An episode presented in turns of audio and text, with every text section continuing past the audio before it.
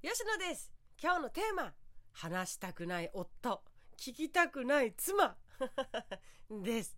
人生すっきり楽しく生きたいですね。ということで今日の放送でございますよ。今日はですね私のうちの事例を話すのですが放送のきっかけとしては多くの女性が持つ悩みにも置き換えられると思ったのでこのテーマにしました。あなたはこんなことはないでしょうか？夫に本音を話すことがハードルが高いと感じる。かつ、かつですよ。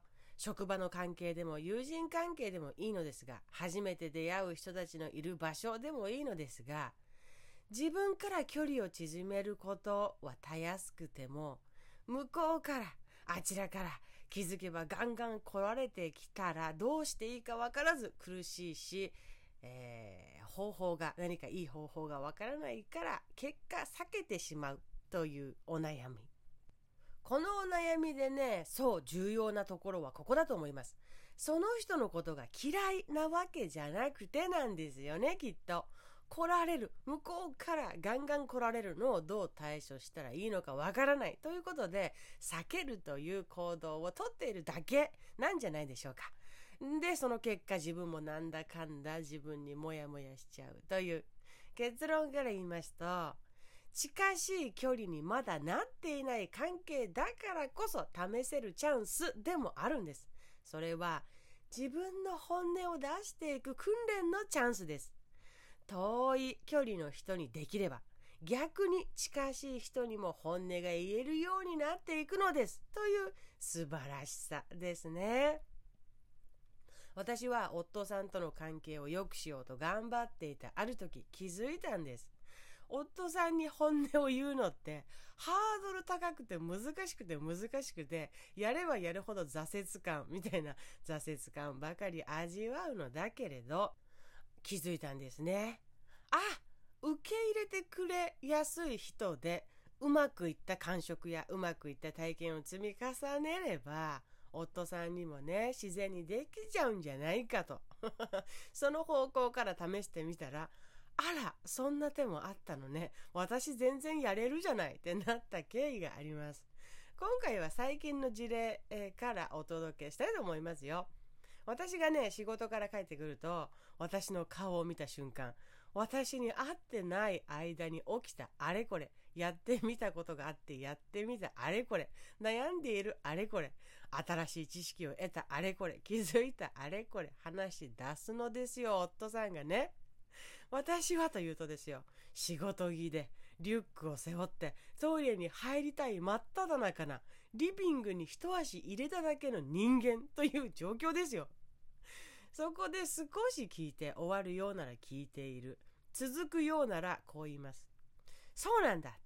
ちょっと待って。着替えて、水飲んで、トイレ行って、洗濯回してからまたここに来てもいい？一段落してからだと落ち着いて聞けるから待っててもらってもいい？って、さらっと言えれば夫さんも、ごめんな、仕事帰り、そうだよな、って言ってくれます。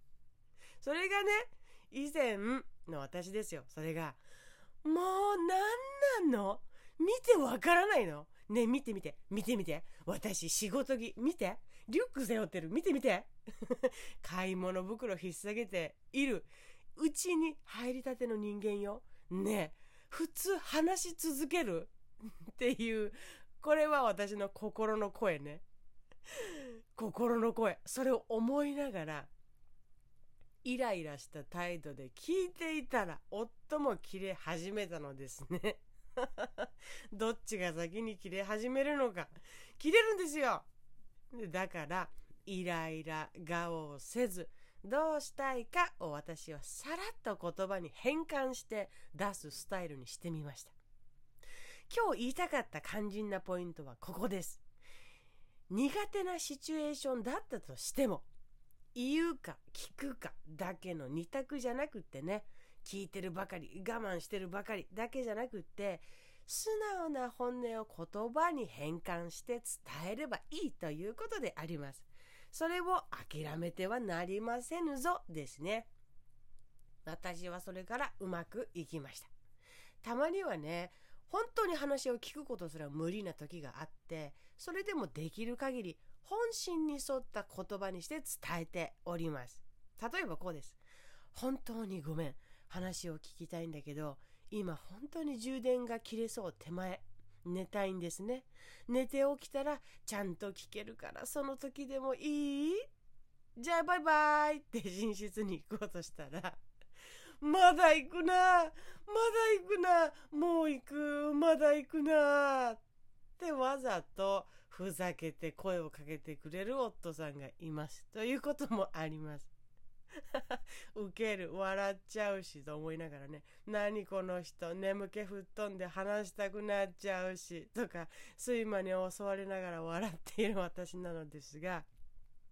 でもね避けられていた時から比べると話したいよ聞いてほしいよって思ってくれるからこその行動なわけですからね。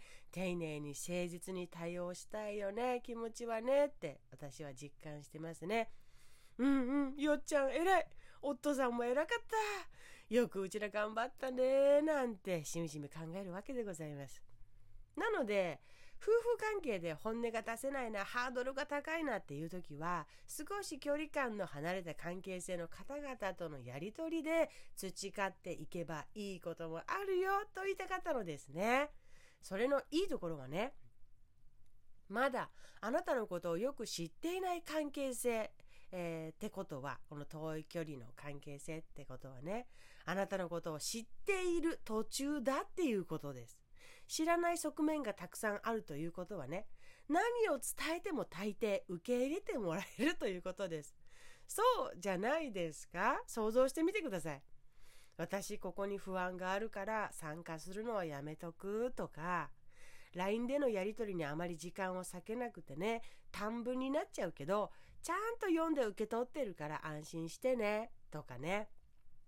お誘いとっても嬉しい。本当にありがとう。だけれど心が乗った時に参加したいと思っているからその時にはよろしくねとかっていうふうに言えれば怒ったり強引にあれこりしたりする人はまずあなたの周りにいないのではないでしょうかそれはまだあなたがどんな人なのか相手もわからないのだから相手から見ると一つ一つあなたから出されたものを見てあなたという人間の形を作っていっている最中ということです。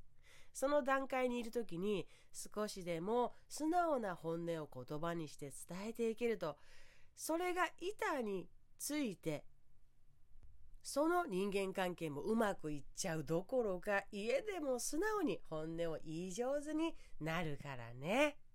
本音を言わずして楽しい人生などやってきませんということでした。ではまた